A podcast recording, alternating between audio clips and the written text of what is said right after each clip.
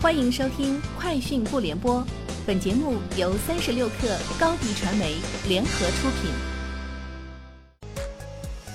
网络新商业领域全天最热消息，欢迎收听《快讯不联播》。今天是二零一九年一月三十号。据彭博社报道，根据律师拉里·威廉姆斯在休斯顿州法院提交的诉讼文件，他称这一故障在未经其允许的情况下，侵犯了其私密对话的隐私。他称自己在向客户取证时被窃听了对话内容。威廉姆斯希望就苹果的疏忽、产品责任、虚假陈述以及违约问题要求赔偿。此前，苹果 iPhone iOS 十二点一被曝存在重大漏洞，苹果或在本周晚些时候发布软件更新来修补此漏洞。三十六氪讯，天猫数据显示，自一月十三日 iPhone 在天猫启动降价以来，截至一月二十九号。半个月来，iPhone 销量提升了百分之七十六。三十六氪讯，阿拉丁公布二零一九年一月小程序 Top 一百榜单显示，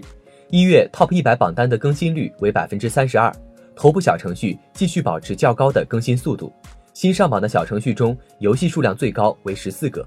其中拼多多、同城艺龙、美团外卖列前三。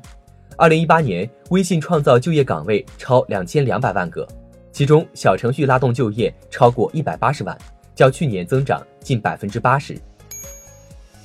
此前有媒体报道称，杭州有赞公司在年会上宣布实行“九九六”工作制度，即正常工作时间为早上九点三十至晚上九点，遇到紧急项目时，一周工作六天，每天工作时间更长。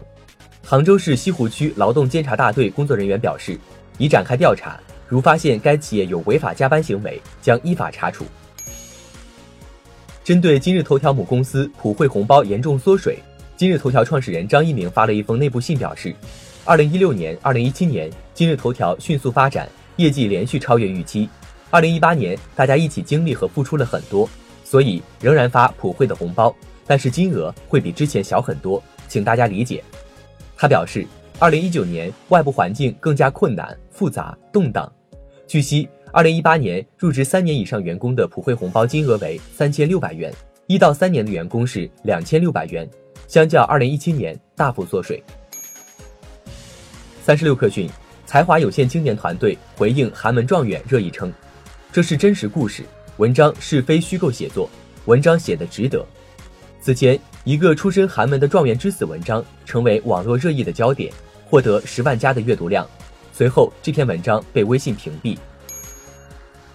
针对一些平台推送的广告与实际不符等问题，法律人士表示，根据广告法有关规定，广告经营者、广告发布者有义务依据法律、行政法规查验有关证明文件，核对广告内容。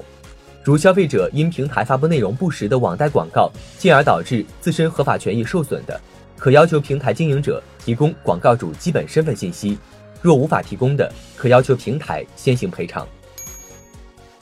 三十六氪讯。腾讯音乐娱乐集团与 SM 娱乐建立战略合作关系，自二月一号起，用户在 QQ 音乐、酷狗音乐和酷我音乐即可体验 SM 娱乐旗下音乐资源。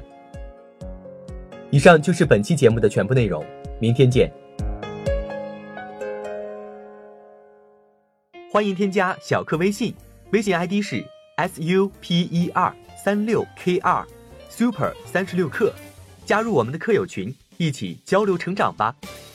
高迪传媒，我们制造影响力。商务合作，请关注公众号“高迪传媒”。